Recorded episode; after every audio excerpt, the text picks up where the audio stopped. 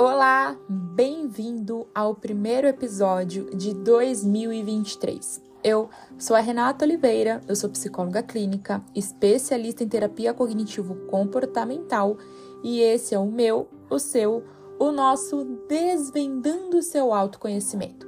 E nada melhor do que para o primeiro episódio a gente começar com a seguinte pergunta: e agora? O que eu faço? Todo início de ano a gente faz inúmeras metas, a gente se compromete com tantas coisas, mas a verdade é que a pergunta que não quer calar é: o que eu faço agora? E se a gente for pensar bem, os dias são iguais, a vida é igual. O que muda são as novas atitudes que você precisa ter a partir de agora. Vivemos da rotina, das tarefas, das obrigações, de tudo o que precisamos fazer durante os longos dias que vivemos.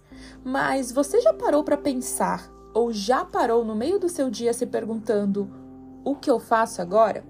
Geralmente, quando o ano está acabando, todo mundo gosta de fazer uma análise de como foi tudo. E isso é muito bom. É bom para você saber onde você errou, é bom para você saber o que você vai querer para o próximo ano. Mas você já se perguntou o que eu faço agora? Porque o ano sim é novo, mas se você não mudar as, as suas atitudes, você continuará não realizando aquilo que é tão importante para você. Se o seu desejo, se a sua meta é ter um hábito melhor, um hábito saudável, ele vai requerer de você uma predisposição para se encaixar nesse mundo saudável. Onde você vai encarar cada movimento, onde você vai encarar cada tarefa, o que você vai ter que fazer para ter essa tal vida saudável. E você pode aí ter colocado inúmeras metas, mudar de emprego, ter uma família, ter um namorado, terminar o um relacionamento, viajar, mudar de país. Eu não sei qual é a tua meta, mas você sabe. E aí eu te pergunto, quais são as ações que você está fazendo? Toda meta tem que vir com uma ação. Só colocar a meta no papel não quer dizer que ela vai acontecer, não é mesmo?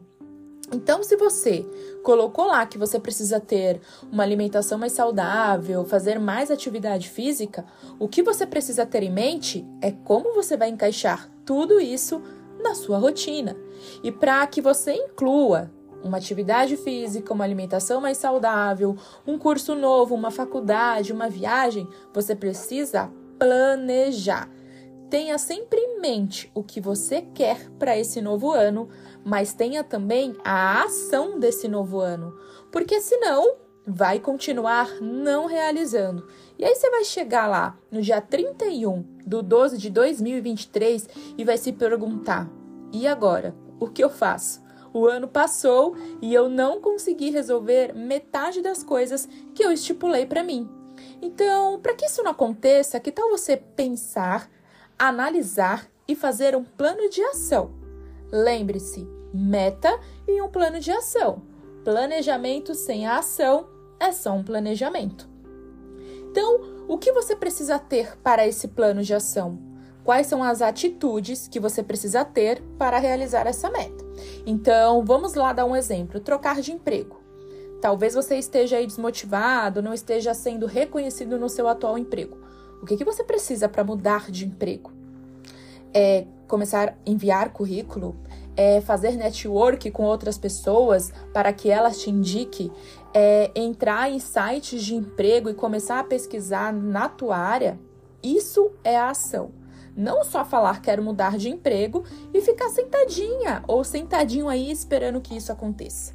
Eu tenho aqui para você coisas que você precisa fazer todos os dias que vão te ajudar não só a planejar, mas também ter uma ação. Então, acorde. Se você conseguir 15 minutos, 30 minutos mais cedo, faça a sua oração, faça a sua meditação, tome um café reforçado, leia pelo menos 15 minutos por dia. Eu sempre falo, 15 minutos por dia ou 10 páginas de um livro vai fazer o seu dia se tornar melhor. Caminhe por 30 minutos todos os dias. Uma vez por semana, Tire nem que seja 30 minutinhos para você se jogar no sofá e não fazer nada. Esse aqui é muito importante. Se elogie todos os dias. E eu não tô dizendo só para você olhar para o teu corpo e falar: "Nossa, que corpo legal! Olha como eu sou bonita". Não. Elogie-se também de dentro para fora. Nossa, que legal! Hoje eu consegui concluir tal tarefa. Nossa, olha, hoje eu dei conta do que eu queria. Olha, eu tô sendo uma boa mãe. Olha, eu consegui fazer tal coisa. O elogie-se não é só na sua forma física, é também na sua forma mental, é na sua forma de segurança, de autoeficácia. Como você se enxerga para tudo isso. E a última que eu quero te falar é seja grato por tudo que te acontece, por todas as coisas que você está conquistando ou vai conquistar. Se você for grato todos os dias por uma coisa, você será grato por 365 dias, ops, 365 coisas no ano. E aí, que tal você começar agora? Vamos lá? Esse foi o nosso podcast, o primeiro do nosso ano. Espero que você me acompanhe aqui Toda sexta-feira tem um episódio novo. Se você também quiser me enviar sugestões de temas, eu fico à disposição. E para você que ainda não me segue no Instagram, siga lá, arroba psicóloga Re Oliveira.